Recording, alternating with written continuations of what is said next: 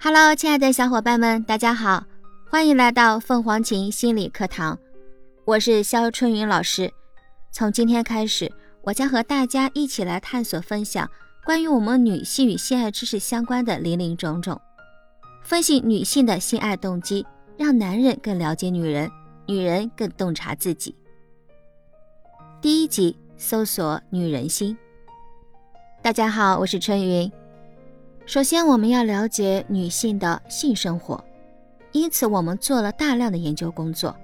为了做到对女性性爱心理最深刻、最丰富的理解，我们不断借鉴我们的实验室以及其他实验室的最新科学，发现女性的性爱动机，分析了促使女性发生性行为的背后动机，并从理论角度解释了女性的性心理。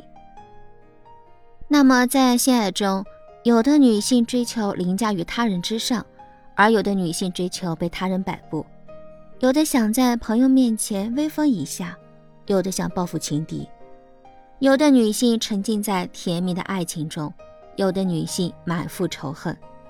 但是，所有的这些都不能解释每个动机背后的原因。为什么言情小说的读者大多为女性？为什么有的女性会试图在床上留住伴侣？而有的又在床上摆脱不喜欢的伴侣。对性的科学研究及性科学是一个跨学科领域，涉及心理学、社会学、人类学、进化生物学、医学等众多学科。过去几十年中，性科学有三个核心问题，就是明确并理解什么样的性行为、性态度、婚姻关系是正常的，或者健康的分析生物学因素、人类轨迹。个人偏好、生活环境如何影响性取向，以及性欲发现性与社会关系之间的相互影响。临床心理学家主要关注的是在何种程度上可以改变或者改进个人的性选择和性反应进化。心理学家主要研究人类性心理各方面的进化功能，以及为什么在现代环境中性动机有时候会失灵。自19世纪末以来。性研究者研究人类性行为的科学方法主要有三种：案例分析、调查问卷和走访调查、性行为观察和评估。案例分析就是细致深入地分析个人的性问题或者性异常。事实上，直到二十世纪五十年代，在生物学领域，行为是进化的结果的说法被认为有失体面。生物学家只关注解剖学和生理学。但是自那时开始，进化生物科学发生了天翻地覆的变化。性器官毕竟是为性行为设计的，所以不能将解剖学、心理学、生理学同性行为分开而论。虽然生存竞争是进化论的内容，但不是最重要的内容。事实上，达尔文他自己也常被那些无法用生存选择理论解释的现象所困扰。比如生存选择理论无法解释，达尔文强调雄性之间的竞争，但是说到人类女性之间的竞争，同男性之间的竞争同样激烈。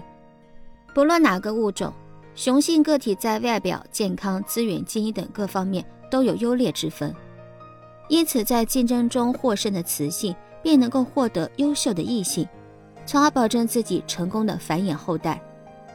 从根本而言。这一进化理论的关键是繁衍，而不是生存。同性竞争中的获胜者，因为能够同优秀的配偶成功的生育优秀的众多后代，因此得以将自己的大部分基因遗传下来。而那些同性竞争中的失败者，大部分基因由于后代较少而流失在了进化的长河之中。男性之间的夺偶竞争比较明显，而女性之间的夺偶竞争也比较隐晦，比如。女人的名声是同性竞争的一个重要方面，因此名声便在人们的流言蜚语中、拉帮结派中、明枪暗箭中生生灭灭。进化简单来讲，就是随着时间的变化，是同性竞争的结果。因为胜利者才能获得优秀的配偶，异性选择意味着选择让自己成功繁衍后代的配偶，比如同健康男性交往，女性的繁殖能力。强于同体弱多病男性交往的女性。首先，这些女性本身会比较健康，不会从伴侣那里感染疾病。其次，她们生育的孩子也会比较健康，不仅不会从父亲那里感染疾病，而且还能遗传父亲优质的健康基因。女性的择偶偏好以及喜欢的男性特质，都是长期进化的结果。因为只有在那些选择性伴侣以及长期配偶时，做出明智选择的女祖先的基因被成功的遗传了下来。下面我们来看一看国外有一组相关的研究案例啊。马斯特和琼森招募了近七百名男性和女性参与实验室中的研究，他们在实验室中记录性唤起和性高潮的生理变化。他们发现了阴道湿润对性唤起的作用不同。高潮的生理变化以及女性阴道高潮和阴蒂高潮的相似性，性生活是否能够引起体内的荷尔蒙变化，并因此影响女性的性欲呢？为什么焦虑情绪有时候会增强，而有时候会减弱女性的性功能？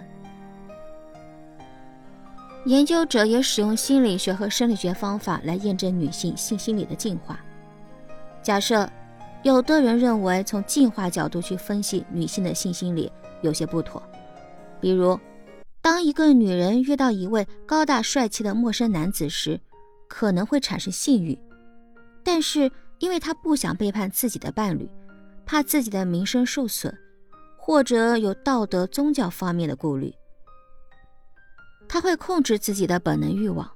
由此可见，心理适应不是死板的。本能反应不可能全部表达在行动上，而是高度灵活的受环境影响的心理机制。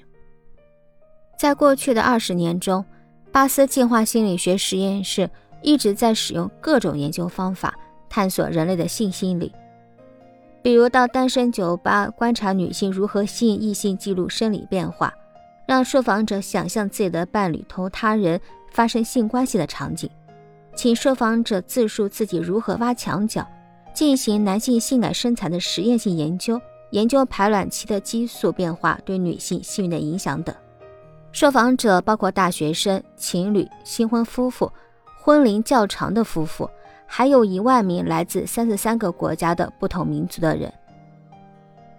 巴斯实验室探讨了各种各样的问题：危险的嫉妒心理、红杏出墙的原因。父母对女儿的教导、爱情的演化、感情上的欺骗、排卵对女性性欲的影响、男女之间是否有纯洁的友谊、影响性满足的个性特点、伴侣出轨的前兆等等。但这并不意味着女性所有的心理特点都是合宜的，或者女性所有的性行为都是有益的。恰恰相反，我们根据调查会了解到，女性的有些心理相当于自我毁灭。会导致许多个人问题，甚至会造成人生悲剧。有的心理过于扭曲，成了一种病态，进而导致严重的性功能障碍。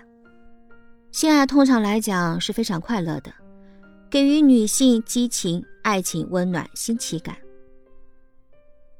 但是如果想通过性爱来达到什么目的的话，有时候难免会遭到失败。事实上，性爱有时候会使女性感到孤独、苦楚。因为受访女性不堪寂寞而去寻求慰藉，不料事与愿违。接下来呢，再给大家分享几个我们研究过的女性的案例。接下来这位女性呢，她今年有三十九岁。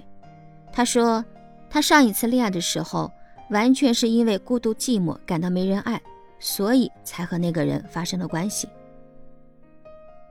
事后呢，她觉得心情变得非常的糟糕。他又感到很后悔，因为他们彼此不是很了解，而且感情很不稳定。一个月后，他们就分手了。虽然有失败，但也有读来令人震撼的成功的例子。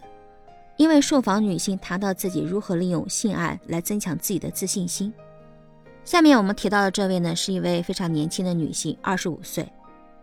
她说：“我曾出于同情心和几个男孩发生过性行为。”他们都是处男，我可怜他们从来没有接触过女人的身体，所以我给了他们。他说，我当时觉得自己很伟大，我感觉自己在驾驭他们，他们则是服从的弱者，作为他们的性爱导师，我自信心大增，觉得自己更有魅力。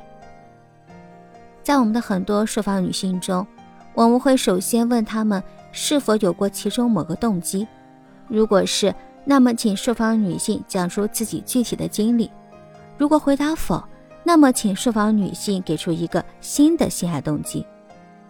受访女性的回答证实了、深化了、丰富了我们原有的调查。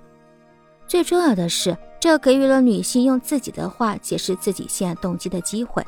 从而使我们更深刻地理解女性的性心理，这一点靠数据分析是做不到的。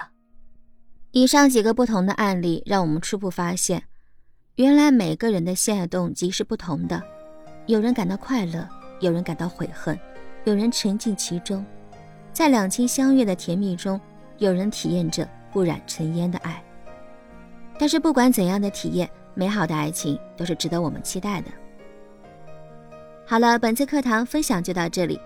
有任何问题，小伙伴都可以咨询我们凤凰琴心理，我们将有专业的心理咨询老师进行免费解答。我是春雨老师，我们下期见喽，拜拜。